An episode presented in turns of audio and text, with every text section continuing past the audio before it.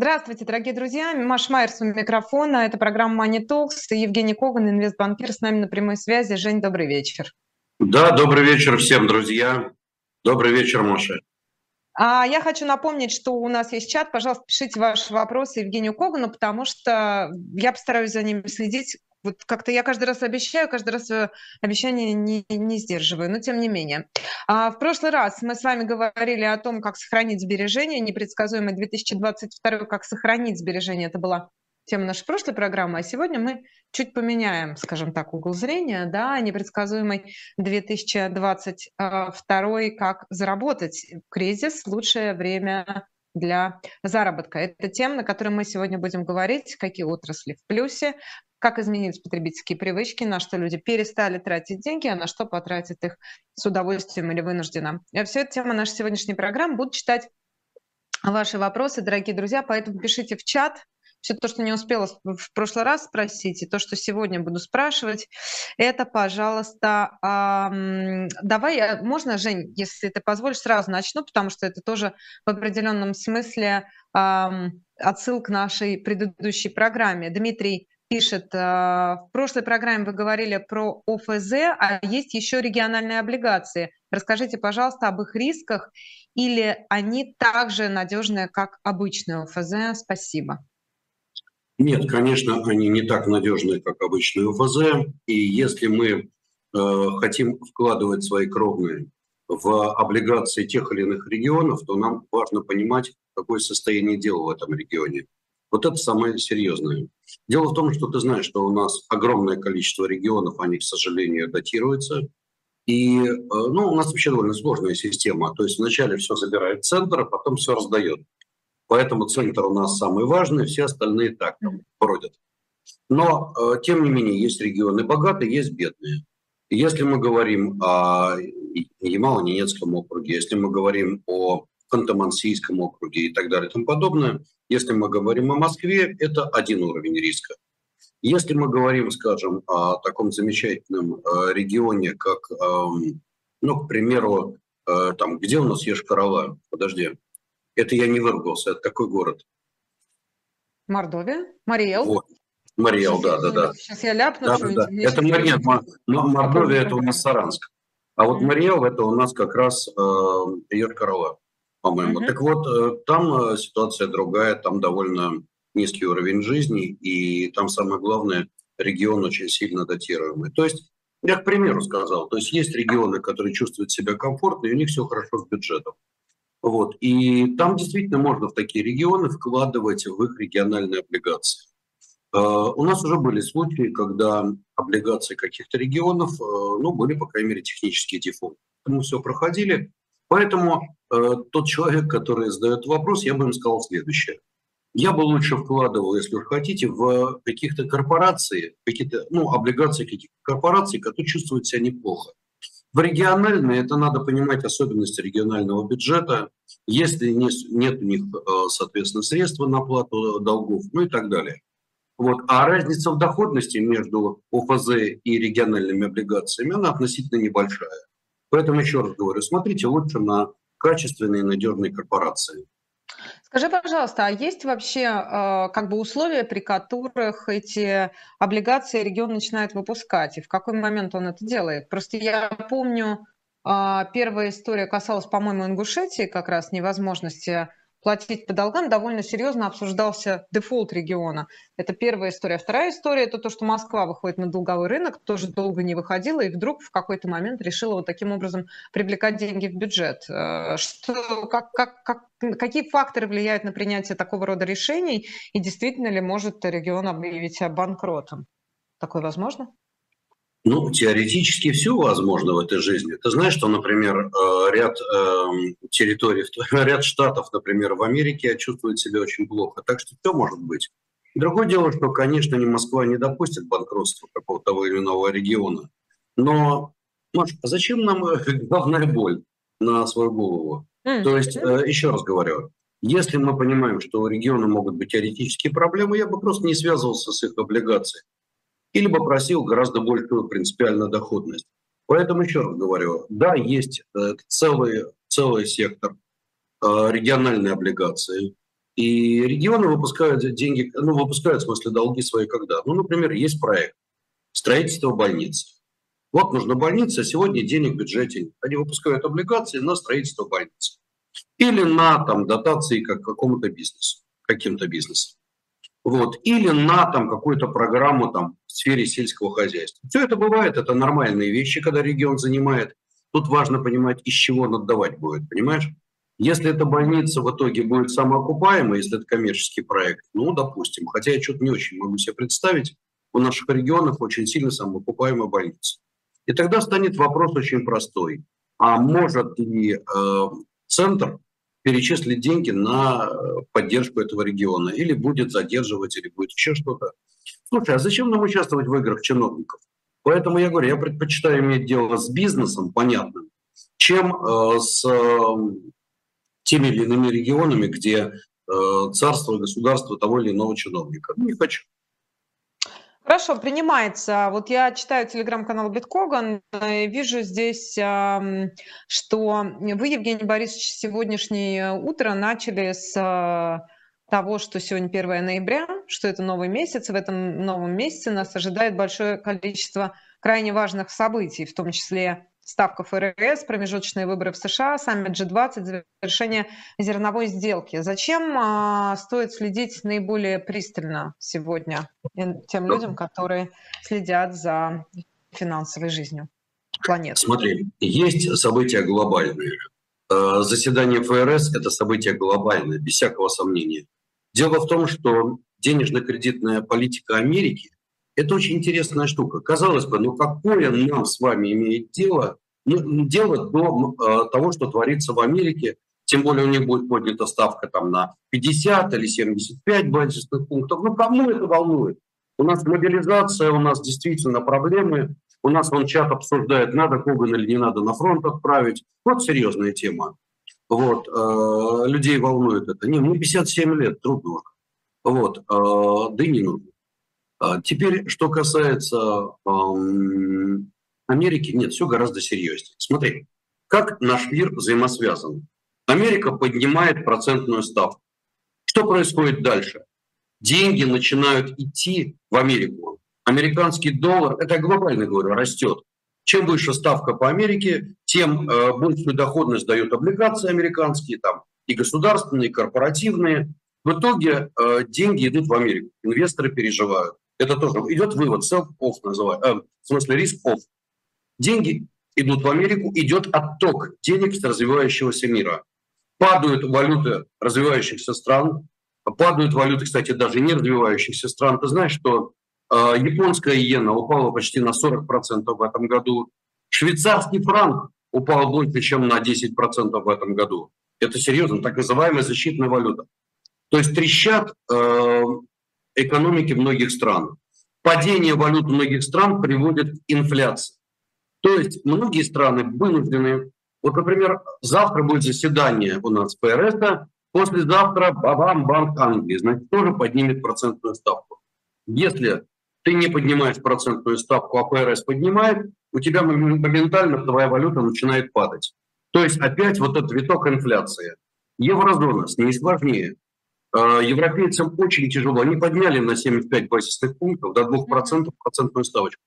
Но мы прекрасно понимаем, что ставка в Европе 2%, а в Америке, скорее всего, с завтрашнего дня будет 4%. Это очень серьезная проблема, потому что капитал, опять же, бежит из еврозоны. Что дальше? А дальше раскручивается новый виток инфляции. А затраты, на, ну, прежде всего, по импорту у европейцев очень серьезно растут.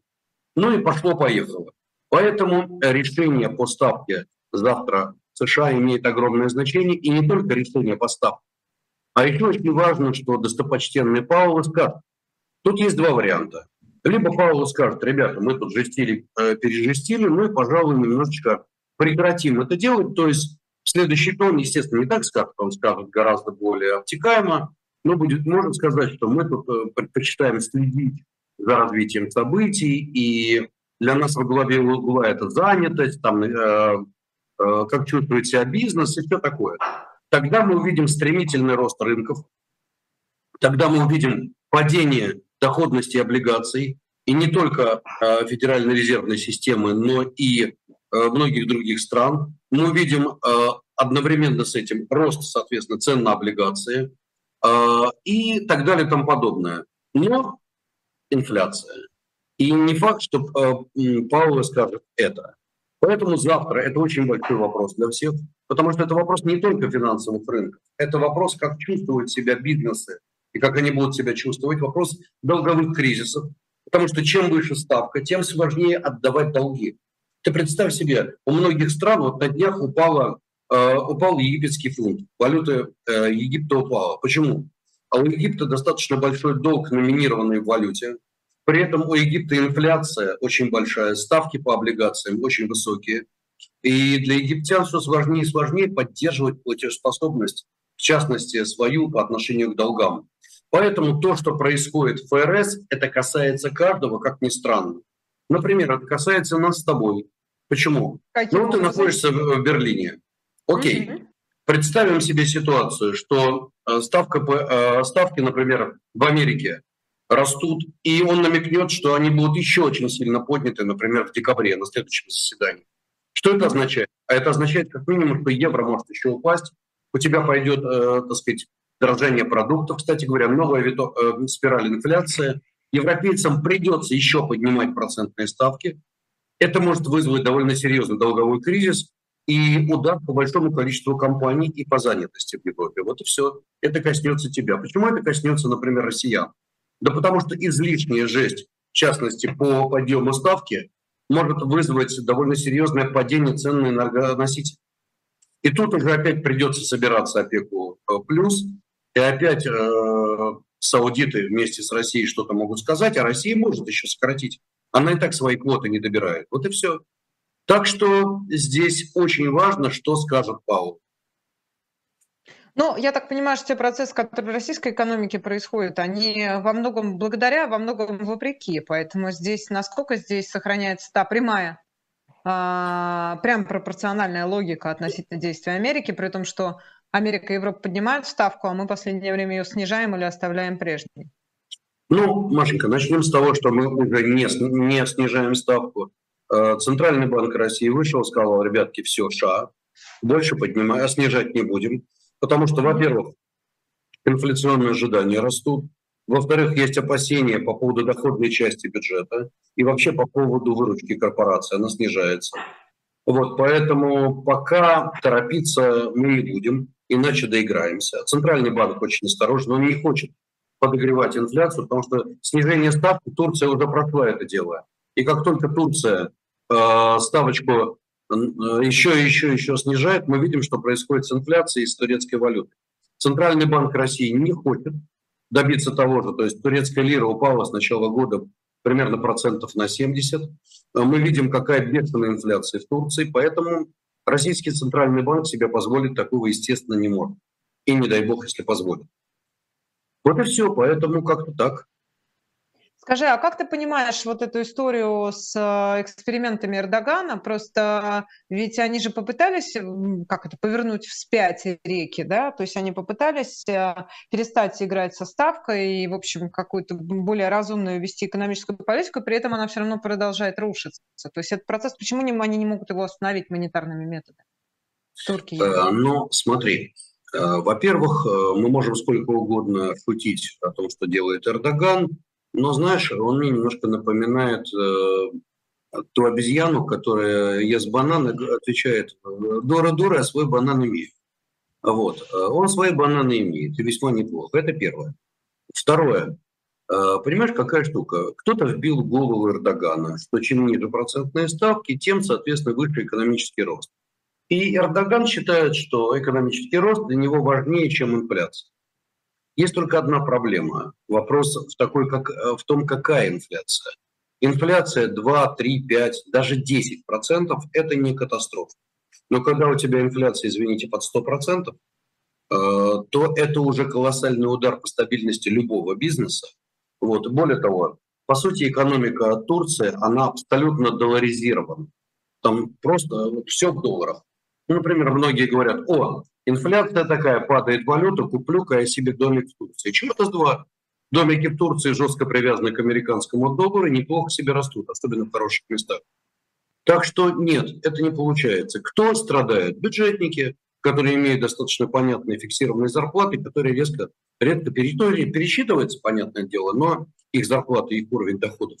Так что просто Эрдоган в какой-то момент доиграется до того, что у него действительно начнутся очень серьезные волнения из-за падения э, доходов населения. Ну и а дальше уже вопрос, кто придет. И не факт, что придут те люди, которые нам будут очень приятны и интересны. А, возвращаю тебя к твоей реплике по поводу недвижимости, что хорошее время сейчас, поскольку а, хорошее время для покупки недвижимости за рубежом, поскольку, как ты говоришь, в Дубае практически цены не выросли, да, если я правильно тебя услышала. А, а Турция не в этом списке? Ты знаешь, э, э, тут немножко все, тут все очень интересно. Недвижимость по различным регионам она чувствует себя абсолютно по-разному.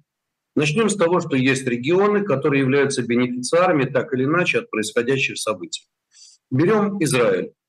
Значит, да, процентная ставочка очень немного поднимается, но гигантский приток населения. А, кроме того, постоянное население очень хорошо себя чувствует в плане «породитесь и размножайтесь». Оно исполняет законы Господни усердно. Соответственно, э, прирост населения большой, и главное, что секулярная э, часть населения Израиля, она, в общем-то, э, старается переместиться ближе к побережью. И религиозные, опять же, которые исполняют этот закон еще более усердно, они очень хорошо плодятся и размножаются, например, в Иерусалиме. И очень часто бывает, что просто люди переезжают из того же Иерусалима в Тель-Авив или еще в другие места, потому что, ну, потому что. Вот. И земли-то немного. Э, плюс э, очень большая миграция за последнее время людей, э, у которых есть деньги. Естественно, что в итоге недвижка Израиля, да, она перестала сильно расти, но она тем не менее очень стабильная, и израильская недвижка безумно дорогая. То есть дорога до просто, ну, до безобразия, я бы сказал. Вот. Перспектива ее падения, я, честно говоря, не вижу. Может просесть, просесть может. А вот упасть вряд ли, слишком большой спрос и мало земли. Другой вариант. Комфортной, комфортной земли, скажем так, да? Э, комфортной, да, земли, именно, да, да, да. А, вариант номер два. Берем Дубай. Ну, земли сколько угодно, он у тебя пустыни, иди двигайся. Ну, тоже, вот. в общем, такое. Почему? Ну, Слушай, ну, они, шейхи очень хорошо осваивают территорию, там, где еще недавно была пустыня, сейчас зеленые рощи, там потрясающие парки, э, все очень красиво. Э, кстати, я сейчас в настоящий момент нахожусь в Джелте. Это район, который, ну, обратно от Марины. Еще не, относительно недавно здесь была просто пустыня. Сегодня это рай, это оазис, это пруды, очень красивые озера, и, вот, и так далее и тому подобное. Вот. А теперь У израильтян на такую, как это, культивацию просто нет, не хватает силы времени и денег? Ну, это трудный вопрос, чего там не хватает. Э, давай сейчас в данном случае пойдем. Не, мы не будем никого критиковать, мы будем просто честно рассказывать, как оно есть. Хорошо. Пожалуйста, вот мне сегодня звонит клиент и говорит, слушай, вот не знаю, стоит купить, не стоит, как раз в этом районе э, квартирка 80 метров продается. Я говорю, сколько? 270 тысяч долларов. Я говорю, ну, неплохой вариант. А тут же как? Я сразу считаю, какую эффективную доходность дает сдача в аренду этой квартиры. Ты знаешь, в Москве, например, когда ты сдаешь квартиру в аренду, то реальная доходность у тебя после налогов, после того, как тебе надо ремонт будет сделать, ну, в лучшем случае 2, 2,5, ну, 3% считай, что повезло. Э, посчитал порядка 6,5. Это интересно. Это интересно. Это что? Да, и еще один очень интересный момент. Я просто говорю, что в действительности ситуация везде разная. Берем э, уровень инфляции. Ты знаешь, что дирхам жестко привязан к американскому доллару. То есть курс 3,67. Вот он стабилен и годами. Что дальше? А дальше инфляция в долларе в 8% годовых сегодня. Какая инфляция в дирхаме? 2% годовых. Получается, по идее, дирхам должен укрепляться относительно доллара. Но он не может, потому что дирхам привязан. Что получается? Активы в дирхамах растут.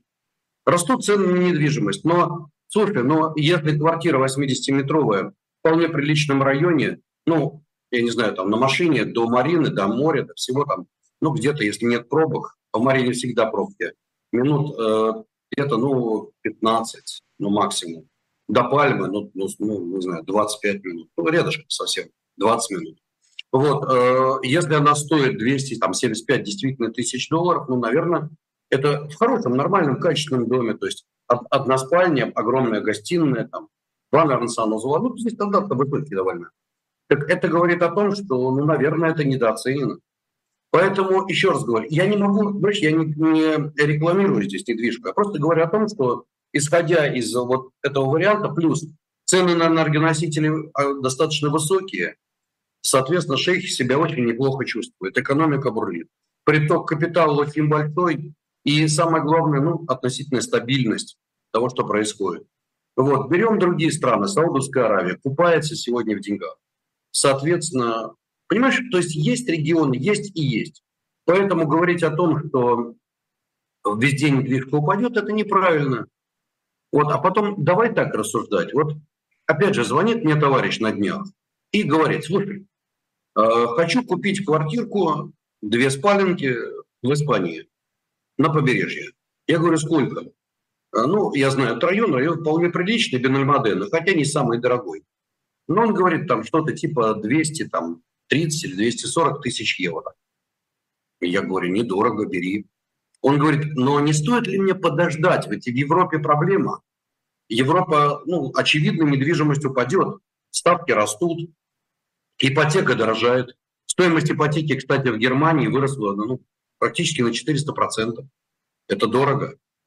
Эм, он говорит, может быть, подождать и купить э, недвижимость, эм, скажем, через полгода, знаешь, мой ответ был следующий, а вот не факт.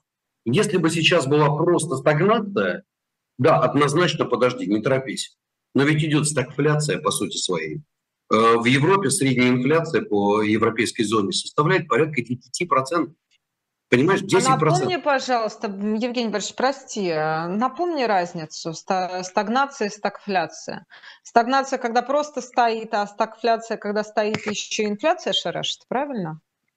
А, у меня, у меня не было экономики, я, я, я журфак. Я, я понял, все нормально, все нормально. Э, моя жена сейчас смотрит эту передачу, она мне тоже задает такие вопросы, но она мне, но она мне уже, правда, прошаренная. Я потом вас познакомлю, она тебе все расскажет. А вот, Чучи, кстати, тоже. Вот, но если, угу. если серьезно, то смотри, стагнация – это когда у тебя резкое замедление темпов роста или отрицательный рост. Иначе говоря, э, то есть предприятия ну, каждый раз отчитываются, что снижается прибыль, снижаются доходы. На макроуровне ты видишь, что ВВП там плюс там, одна десятая процента, минус там, не знаю, полпроцента. Но с учетом инфляции реальный ВВП падает. То есть мы видим это на микроуровне, мы видим и на макроуровне, стагнация экономики. Может, или рецессия называется по-другому. Но самое страшное, когда в момент, когда у тебя высокая инфляция, одновременно стагнация. Вот это вот очень тяжело. Кстати, в Турции стагфляции-то нет. В Турции стагфля... стагфляции отнюдь нет. Там рост неплохой экономики и одновременно с этим э, э, высокая инфляция. Э, поэтому, ну, как бы, цыплят по осени посчитаем. Понятно, что сегодня политика Эрдогана очень странная. И, по сути, она разгоняет инфляцию. Но кто знает, что будет завтра. Ну, может быть, когда-нибудь Нобеля по экономике получат. Ну, я шучу, конечно.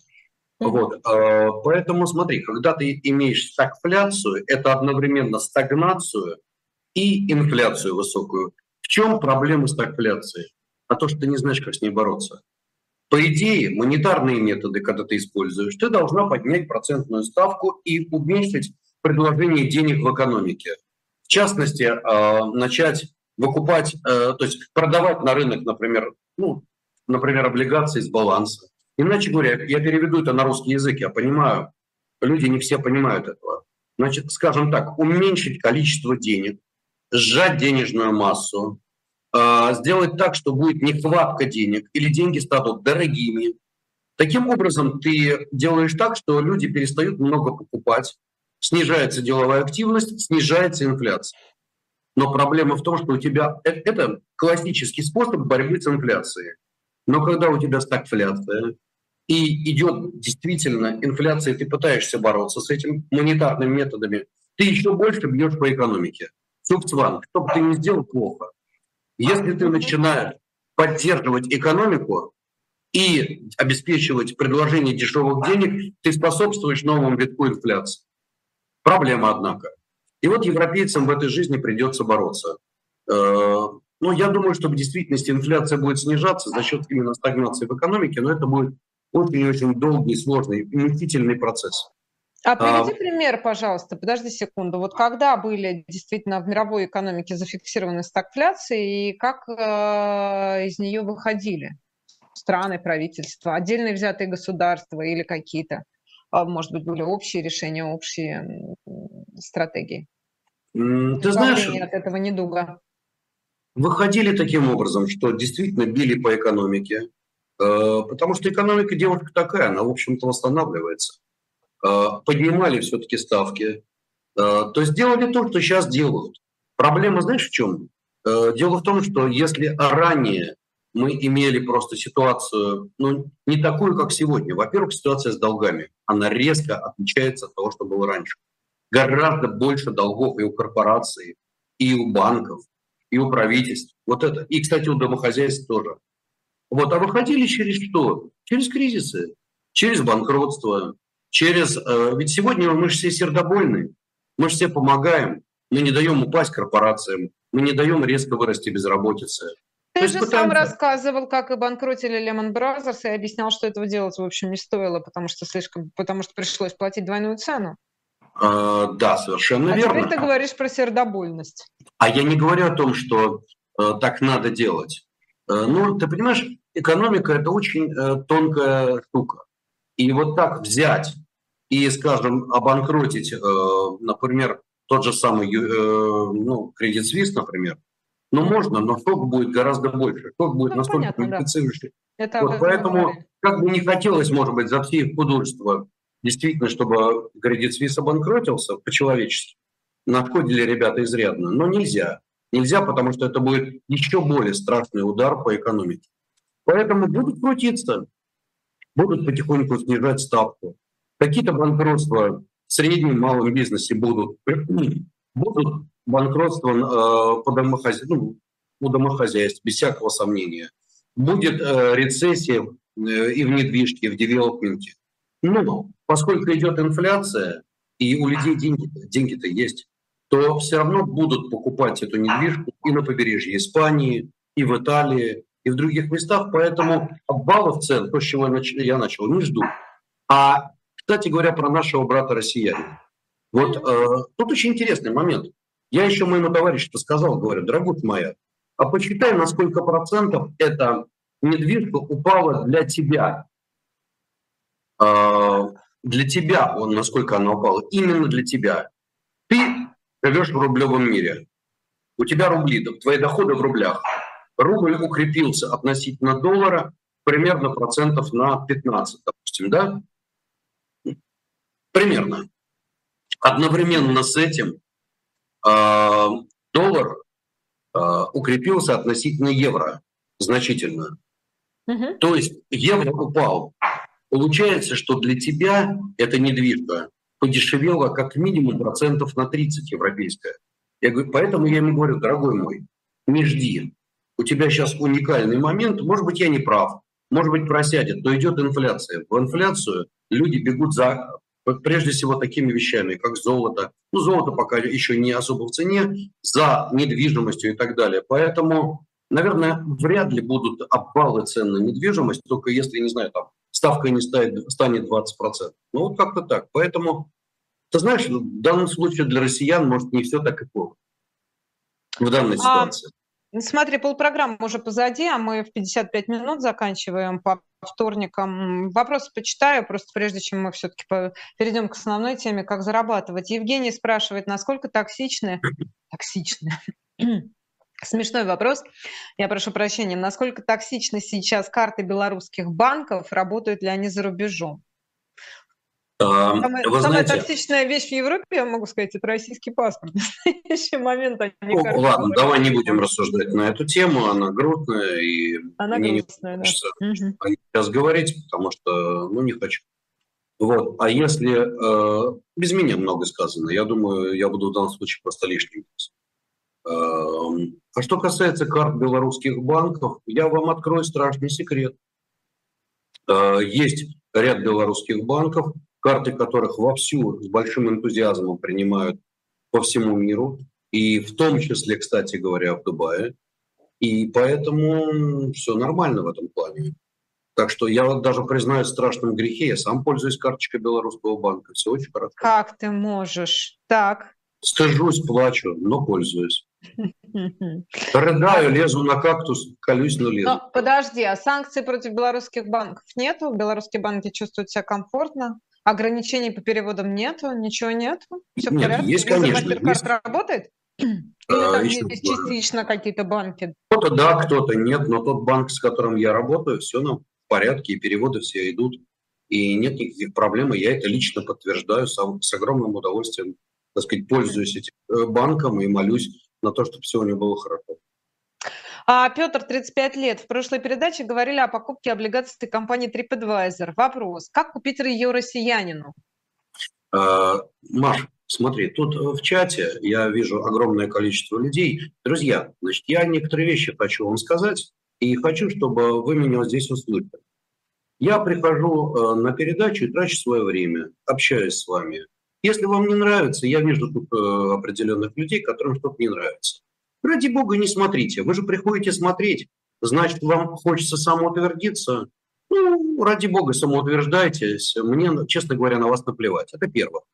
Второе. Я вроде хорошие а, вопросы читаю. Нет, Машенька, я просто читаю, тут э, люди пишут, и я могу сказать. Просто, знаешь, э, у меня отношение к хейтерам очень простое. Э, я бизнесмен любой бизнесмен должен быть успешен и богат. Если он не богат и не успешен, значит, он говно бизнесмен. Поэтому э, давайте дальше. Открывайте тайны, так сказать, пишите, кто, чего и как. Потом вы ко мне придете за советом, а не я к вам. А теперь давайте, кому не интересно, можете идти из этой передачи. Вот, мне это не интересно. Так, так все, всех плохих выгнали. Подожди, Евгений Борисович. Нет, просто я хочу сказать, там люди пишут, пишут. Выгнали, пишут. выгнали. Забанили? Да нет, просто я отказал свое отношение, а теперь пойдем дальше. Да, был вопрос про TripAdvisor, и еще Евгений, от Евгения еще один вопрос по поводу работы карт э, Visa MasterCard, выпущенных в России, будут ли они работать в Турции? А, значит, смотри, если это карты российских банков, то, скорее всего, нет. Ну, а, Какое-то время работали, Машенька, какое-то время работали карты российских банков, карты МИР. Сейчас э, турки, к сожалению, значит, они, к сожалению, перестали работать, потому что Турцию посетили э, уважаемые товарищи из Госдепа, вот, и э, объяснили, что здесь вам, как говорится, нету. Угу. Понятно. В общем, не расслабляйтесь в этом отношении. Так что с TripAdvisor? Как покупать россиянам, россиянам акции этой компании? Э, ты знаешь, э, ну как, очень просто. Дело в том, что любой россиянин сегодня может открыть э, брокерский счет, несмотря ни на что, в том же самом, например, Interactive Broker. И многие клиенты открывают и прекрасно работают. Если ряд европейских брокеров, если ряд европейских брокеров вынуждены были, опять же, под давлением регулятора, не потому что этого им очень хочется, э, сказать россиянам, ребят, ну извините, вот, и вежливо попросить их на выход, подчеркиваю, очень вежливо и очень деликатно, дали время, ну, то есть не было никакой заморозки и так далее, то э, ряд, э, в данном случае брокеров, до сих пор работает, в частности, американский брокер, Interactive Broker, прекрасно работает, великолепная торговая система. Кроме того, сейчас начинают работать с россиянами э, брокеры из Дубая, mm. как ни странно. Э, очень неплохо работают брокеры из Израиля. Э, так что, слушайте, ну, экономика, еще раз говорю, и желание людей решить проблемы, они творят чудеса. Поэтому, ну, как-то так. Работают нормально. А, Елена пишет, как покупать облигации в России, если я нахожусь за рубежом? И каким налогом будет облагаться этот доход, если я не резидент РФ? Спасибо. А, ты знаешь, э, тут зависит от того, какие облигации. Если вы хотите покупать американские облигации в долларах, которые, кстати, в последнее время дают очень хорошую доходность, но цены упали из-за роста процентной ставки, и э, сегодня доходности по таким облигациям великолепны. То есть можно иметь спокойно по вполне качественным корпорациям и 6, и 7, и даже 8% годовых. Кстати говоря, Coinbase выпустила тоже свои облигации, и у них, кстати говоря, отрицательная долговая позиция, а облигации дают 11 годовых по диплу. Вот, а 3 а подвайзер... А, а что значит отрицательная долговая позиция? Просто поясните. У тебя денег больше, чем долгов. У компании а. денег больше, чем долгов, у тебя отрицательная долговая позиция. И тем не менее облигации дают порядка 11 годов. Это интересно. Я их держу. Привет собачкам. Вот. А, да. Значит, теперь смотри. А, если, мы говорим, если мы говорим о, э, а именно американских облигациях, это достаточно легко сделать через, э, ну, например, израильских брокеров или, ну, скажем так, американских и так далее. А, теперь, если мы говорим о брокерах российских, то достаточно легко вы приходите, можно онлайн открыть счета, можно открыть счета э, на расстоянии, э, то есть, э, ну, приходя в офис и так далее. Открываешь счет, э, проходишь все процедуры. Чаще всего это можно сделать за достаточно быстрое время. Покупаешь облигации, собственно, это не проблема. А... И комиссии минимальные. Да. Давай да. мы поговорим о теме нашей передачи. Да, Нужно будь добр, начни, работать. пожалуйста. Я на секунду, если меня простят наши зрители, я просто сейчас собаке голову откручу и вернусь. А мы, собственно, тема нашей программы «Непредсказуемый 2022. Как заработать?» Жень, если ты можешь, начни, пожалуйста, рассказывать основные принципы, основные инструменты, которые кажутся тебе а, приоритетными. А я вот прям через 10 секунд вернусь, ладно? Давай, давай нормально. Пускай да, собачка наслаждается. Слушай, может, ей хорошо, все в порядке. У нас помогает. Вот. Значит, друзья, смотрите. Э, кризис – это очень интересное время. Дело в том, что есть такое понятие эффективность и неэффективность рынка. В тот момент, когда э, возникает кризис, очень часто возрастает именно неэффективность рынка. К примеру, банкротятся крупные корпорации или среднего размера корпорации, которые занимали какую-то нишу. Окей, так может происходить. И так происходит очень часто. И в этот момент мы вдруг обнаруживаем, что есть дефицит тех или иных э, товаров, услуг и так далее и тому подобное. То есть компания может уходить с рынка по самым разным причинам. Другая ситуация. Могут возникать совершенно невероятные прыжки валют, э, компаний там, э, на рынках и так далее. Я рассказываю, что могут возникать Самые интересные моменты неэффективности. И, наконец, последний. А, смотри, любая ситуация – это, с одной стороны, некая ситуация, иногда трагичная, как сегодня. То, что происходит сегодня, это трагедия. А, с другой стороны, э, э, эти ситуации открывают колоссальные возможности. Давай буду сейчас говорить о самом болезненном. А, рано или поздно боевые действия закончатся. И все стороны конфликта сойдутся в том, что нужно лечить людей, нужно восстанавливать людей. Вот сразу тебе вопрос. Скажи, пожалуйста, протезисты готовы сегодня к объему работы? Есть ли сегодня современные предприятия, делающие качественные протезы, которые позволяют сохранить людям нормальную жизнь? Нет. Это колоссальная ниша для бизнеса. Мы раньше об этом не думали. Вот в такие моменты возникают ниши. Далее. Нужно будет восстанавливать экономику в разных э, районах, в разных местах. Потребуется огромное количество металла, металлоконструкций, стекла, бетона и так далее. Угу. Кроме того, не забывай, что огромное количество людей переместилось. Их надо лечить, учить, их детей нужно учить и так далее и тому подобное. Соответственно, это тоже нет. Поэтому в такие моменты возникает э, огромное количество ниш. Далее, смотри, э, вот те моменты, когда все эффективно, когда ну, нормальная, скажем так, ситуация и нету кризиса, представь себе, допустим, ты, созда... ты выходишь на рынок, ну, например, то, что мне понять не легче, брокерских услуг, и говоришь, окей, я самый умный, я самый крутой, я делаю самые лучшие предсказания, я создаю нового брокера. Тебе нужно колоссальные деньги для того, чтобы войти в рынок. когда возникает вот эта вот неэффективность и возникают ниши, вдруг оказывается, что гораздо более важна, важнее мозги и инфраструктура, чем какие-то деньги. Можно с относительно небольшим капиталом войти в какие-то зияющие ниши. Потом это закрывается. Э, рыночной ситуации. Я говорю о том, что возникает, вот как можно зарабатывать. Ты знаешь, я знаю ряд э, людей, в частности, выступающих и на «Гвозде», которые первые свои действительно серьезные деньги сделали в 98 году. Я не хочу называть имена, просто я этих людей знаю лично и дружу. Вот. Они свои деньги сделали как раз в 98 году на той самой неэффективности, которая возникала в ситуации падающих банков.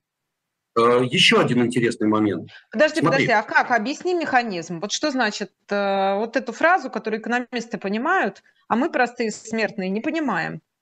А, Хорошо, отвечу. Сказал, сделали свои первые капиталы, зарабатывая на неэффективности, как ты сказал, банков? Ну, рынка в данном случае, на неэффективности рынка. Объясняю. Как, Смотри, как э, что такое был кризис 98 -го года? Вдруг у людей зависли огромные, ну, там долго рассказывать, как он шел, это можно целую поэму рассказать. Падение в начале Юго-Восточной Азии, потом вот этот пожар, который перекинулся на Россию, долговой кризис, кризис э, ККО и так далее. Но это все написано на томах. Но мало кто знает, что в этот момент у людей зависли колоссальные деньги, денежные остатки в различных банках. И возникали тут же различные интересные инструменты, каким образом люди выводили свои деньги из банков. Да, и э, на этих механизмах очень многие люди поднялись, потому что, ну, например, э, решали вопрос таким образом, что человек, ну, они помогали людям выводить деньги из этих банков, но брали за это какие-то комиссии. Люди были счастливы, потому что был вариант либо просто ну, все погибнет. Ты же помнишь, например, тот же СБС, Агро или другие банки, которые я даже не помню, как они назывались, давно это было, которые потом вообще рухнули. Но те схемы, которые люди придумали, позволили им вывести свои э, ресурсы, а тем, кто помогал им это сделать, красиво это было, некрасиво, извините, неплохо заработать. Ну, подожди, так, нет, нет, ну подожди, что значит Давай. красиво или некрасиво? Это легальные схемы или нелегальные, или это полукриминальные схемы? Ну, например, условно говоря... Нет, это были абсолютно легальные схемы. Ну, так Продажи подожди. долгов. У, у банка начинаются проблемы. Вкладчики приходят, хотят забрать деньги. В какой-то момент банк просто блокирует возможность снимать деньги со счетов. Что здесь можно, какие здесь существуют легальные схемы вывода? Если все хотят вывести одновременно. Или я просто что-то не знаю. Просто объясни мне, как это работает. Маш, ты чего-то не знаешь. А, например, давай начнем с долгов банков. У любого банка были, ну, у банков были долги. Одновременно эти долги банков были кому-то нужны по своим причинам. И они с радостью покупали эти долги, а люди, имеющие эти долги, могли продать. И те, кто придумывал, зачем нужны долги этих банков, и объясняли им это, доказывали, делали э, матч, и люди вынимали свои деньги и получали там 60-70% от номинала. Ну, это лучше, чем ноль, понимаешь? Но одновременно они имели э, свои проценты. И на этом очень неплохо зарабатывали. Ну и так далее. Там было очень много различных схем, причем абсолютно легальных. И, ну, были разные схемы, скажем так, но это был 98 год. Тогда правила игры были немножко иными. Вот. Важно, что любая, любая вот такая ситуация рождает аномальные моменты, которыми профессионалы пользуются. Я приведу пример сейчас. Ты знаешь, что э, многие э, россияне, в частности, не только россияне, имели э, и имеют облигации там, «Газпрома» или других э, российских компаний, которые котируются в Евроклире. Но есть сегодня схемы, по которых ряд брокеров покупают эти бумаги там по очень дешевым ценам и имеют возможности поставить их сюда. Вот, и зарабатывают на этой разнице. И есть сегодня достаточно большой бизнес, который, опять же, потом войдет в учебники истории. Но кое-кто, я знаю кто, но я не буду это говорить, естественно, в эфире, неплохо зарабатывает на этом. Поэтому еще раз говорю, любой кризис это всегда определенные возможности. Я сказал о протезировании. Я перехожу с финансовых рынков в реальную экономику. Я сказал о образовании. Я говорил, но я не говорил о таком важном моменте, как э, разминирование. И специальных автомобилях, которые... Ты же понимаешь, что сейчас огромный кусок Европы нашпигован минами. Это всегда результат любых боевых действий, минами, не разорвавшимися, снарядами и так далее. Ты представляешь, какая-то колоссальная будет работа. Я не говорю о том трагической ситуации, когда там будут подрываться долго люди, это страшная боль. Но ты же понимаешь, сколько будет работы у тех, кто будет разминировать. А ты знаешь, что есть специальные компании, которые занимаются, частные компании, которые занимаются, э, в частности, и изготовлением техники для разминирования. Их много, это европейские. И они публично торгуются на, на рынках? Да, есть такие, есть такие компании. И ну, я просто не буду сейчас, это займет долгое время, рассказывать о них. Люди захотят, придут. Тем более вот таким товарищам, которые здесь меня комментируют, я точно давать эти на подсказки не буду. Придут и Подожди, деньги заплатят. А как это? Хорошо. А, опять же спрошу, как это работает. То есть, условно говоря, ты сидишь и анализируешь просто, ну, скажем так, потребности человечества, исходя из там нынешней общественно-политической обстановки. Ты, кстати, насколько я помню, весной а, много говорил о производителях оружия, да? Угу. Правда же? А как эти бумаги себя повели в итоге? А, вот, прости, я не озвучил, производителя чего? Года спустя. Оружие, оружие. Ты называл компании, которые, которые а производят оружие, вооружение. Собственно, как эти бумаги себя чувствуют в течение этих вот, сколько месяцев, уже 8 месяцев прошло, там, или полугода. А ты знаешь, очень неплохо. Я смотрю на котировки Локхит Мартина и понимаю, ну, что Локхит да, Мартин вырос э, с, вот за, за это время э, примерно процентов на 25. Вот. Э, и мы понимаем, что Локхит получает колоссальные заказы в последнее время. И обрати внимание, еще один очень интересный момент, я об этом обязательно запишу, напишу завтра на канале. Это очень интересная тема. Э, дело в том, что в Средиземном море обычно, ну, обычно, одна авианосная группировка США, а сейчас две. А uh-huh. две авианосные группировки – это уникальная ситуация. Мы мало об этом говорим, а это очень серьезно. Очень. Uh-huh. Вот, а, потому что ну, это колоссальная военная мощь. Но все это расходы. Это я просто так слово. А теперь давай так. А, производитель оружия Lockheed – это мощнейшая корпорация, современная. И Lockheed, продукция Lockheed как раз мало используется в, современные, в современных, скажем так, конфликтах. Lockheed мало используется. Lockheed идет на производство, Америке, ну, то есть продукция Lockheed идет в основном в американскую армию. Это F-35. Вот не те самые F-16, F-17, которые активно используются, например, сейчас будут их делает General Dynamics. Кстати, акции тоже выросли, но не так, как у Это очень интересно. То есть американская армия потихонечку начинает перевооружаться, и военные бюджеты э, достаточно серьезно растут. Но, тем не менее, выросли котировки General Dynamics. То есть рынок упал, а этот сектор взлетел. Выросли котировки э, Northrop Grumman, выросли котировки э, Raytheon, который производит Джеделин и так далее. Я не призываю Э, кого-то их покупать, тем более они весьма дорогие, противовес всему рынку. Я просто говорю, кто бенефиты, бенефиты получил с этого. Мы, кстати, говорили, что это логично, что в этой ситуации вырастут э, цены на акции производителей оружия. К сожалению, мне бы этого не хотелось, но оно так случилось. А, кстати, вот еще, еще один вопрос, тоже у нас полторы минуты остается, тоже по, вот по текущей повестке. А, ведь мы сидели два года в ковиде, да, в локдаунах по всему миру. И очень много было разговоров про, цен, про цены на бумаге фармы, фармопроизводителей. Как они чувствуют себя сейчас? Потому что ты, ты сейчас знаешь, э, концентрировался на протезировании, но и, или мы можем сказать, что люди там за эти два года, те, кто побыстрее соображает, успели заработать капиталы солидные на фарме.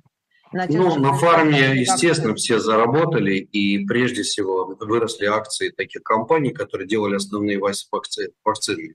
И Novavax, и Pfizer, и, господи, кто там еще? BioNTech, да, да, да. Да, да, да, все это дело э, довольно неплохо выросло. Сегодня, ну как, они, естественно, стагнируют, потому что уже такие большие заказы не нужны. Ну, ты знаешь, э, фармацевтика – это отрасль очень сложная, очень тяжелая. Но, тем не менее, я думаю, что со временем эти котировки тоже вырастут. Так что тот, кто смотрит в долгую, и тот же Pfizer и другие мощнейшие мерки, другие мощнейшие корпорации, Bayer, я думаю, что все они очень интересные и достаточно являются стабильным бизнесом. А если хотите какую-то дешевую идею здесь, так Тева, она стоит копейки. Другое дело, что у нее долги большие. Но я думаю, что рано или поздно вылезет из долгов. Так что сектор интересный, но я думаю, что сейчас много других более интересных секторов будут расти. Так что так. Да, вот так, дорогие друзья, мы говорили о том, как зарабатывать. Кризис – это время для заработка. Евгений Коган, Маша Майерс и моя собака, которая, в общем, несла некоторые коррективы в наш сегодняшний эфир. А я считаю, что она внесла живость. Я даже знаю, кого набавила тут из чата. Так что все нормально. Кого из нас двоих. Да, спасибо большое, дорогие друзья. Мы прощаемся. Это Talks. Встречайте Екатерину Шульман. Скоро статус. Всего доброго. Счастливо.